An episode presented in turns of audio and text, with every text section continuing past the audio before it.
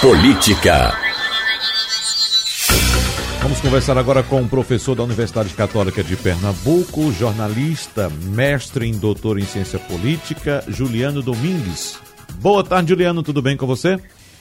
Boa tarde, Wagner. Boa tarde a você, a Igor, os ouvintes. Tudo bem com vocês? Tudo bem? Boa tarde, tudo bem. Tudo em ordem. Juliano, uma reportagem do site da Intercept e Folha de São Paulo mostra que, mesmo sem competência para investigar ministros do Supremo Tribunal Federal, o procurador Deltan Dallagnol teria pedido informações e incentivado cerco aos ministros Dias Toffoli e Gilmar Mendes e das esposas deles. A divulgação acirrou o embate da Lava Jato com o Supremo Tribunal Federal, que vai julgar procedimentos da Força Tarefa. Depois desse vazamento, Juliano, podemos esperar uma reação mais dura do Supremo Tribunal Federal em relação aos procuradores da Lava Jato?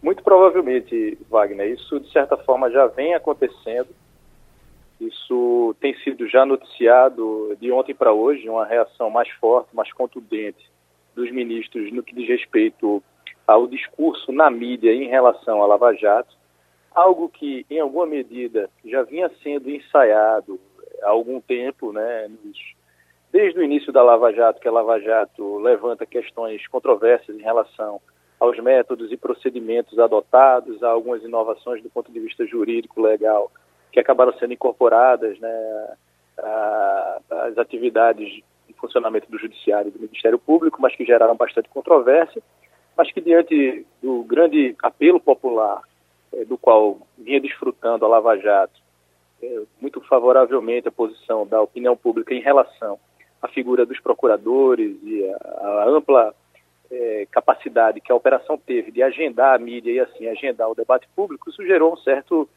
uma certa timidez de atuação por parte do STF em relação a esses procedimentos um tanto controversos e que, de certa forma, receberam críticas de opositores à Lava Jato e que agora é, a instituição STF e os ministros, mais especificamente, que já demonstraram terem sido é, mais incomodados pela operação, agora é, atuam com alguma, digamos, é, é, o terreno está mais propício né, para que eles se manifestem de maneira mais crítica em relação à Lava Jato. Então essa reação, sim, tende a se intensificar, gerando também um enfraquecimento, não só do ponto de vista político, né, por parte das, de algumas lideranças da Lava Jato, como mais especificamente o Deltan Dallagnol, mas também implicações do ponto de vista legal, uma vez que não é prerrogativa de um procurador da República, na primeira instância, realizar determinados procedimentos em relação a ministros e família do ministro, como está se evidenciando.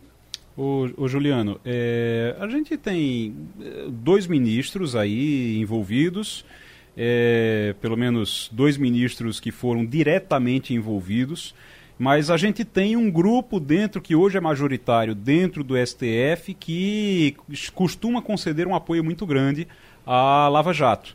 Você acha que esses outros ministros vão se posicionar também? Vai ser algo generalizado em defesa do STF ou vai ficar isolado só com os dois? É bem provável, sim, é, Igor, que haja uma adesão por parte dos outros ministros, é, muito em função do espírito de corpo, né, por dois motivos principais. O primeiro seria isso, o espírito de corpo da instituição.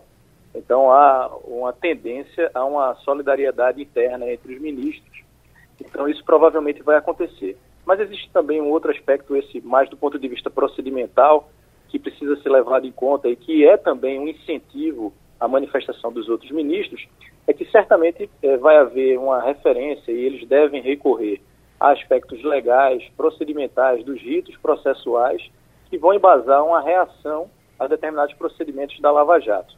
E aí é importante que a sociedade em geral, o ouvinte que acompanha a gente agora, é, entenda isso como algo esperado em, em regimes democráticos, como parte de um processo de estabelecimento dos chamados freios e contrapesos. O que é, que é isso na prática? É, se espera que as instituições, e daí essa distinção entre executivo, legislativo, judiciário, e que as instituições de controle e fiscalização, como por exemplo o Ministério Público Federal, eles tenham é, as suas prerrogativas, obviamente, previstas em lei, mas que eles tenham também a possibilidade de serem freados, ou que haja um contrapeso à atuação é, desses órgãos de controle e fiscalização. E o STF, é, uma das suas funções, é justamente estabelecer, deixar claro quais são os limites de atuação, por exemplo, no caso específico de um procurador de primeira instância.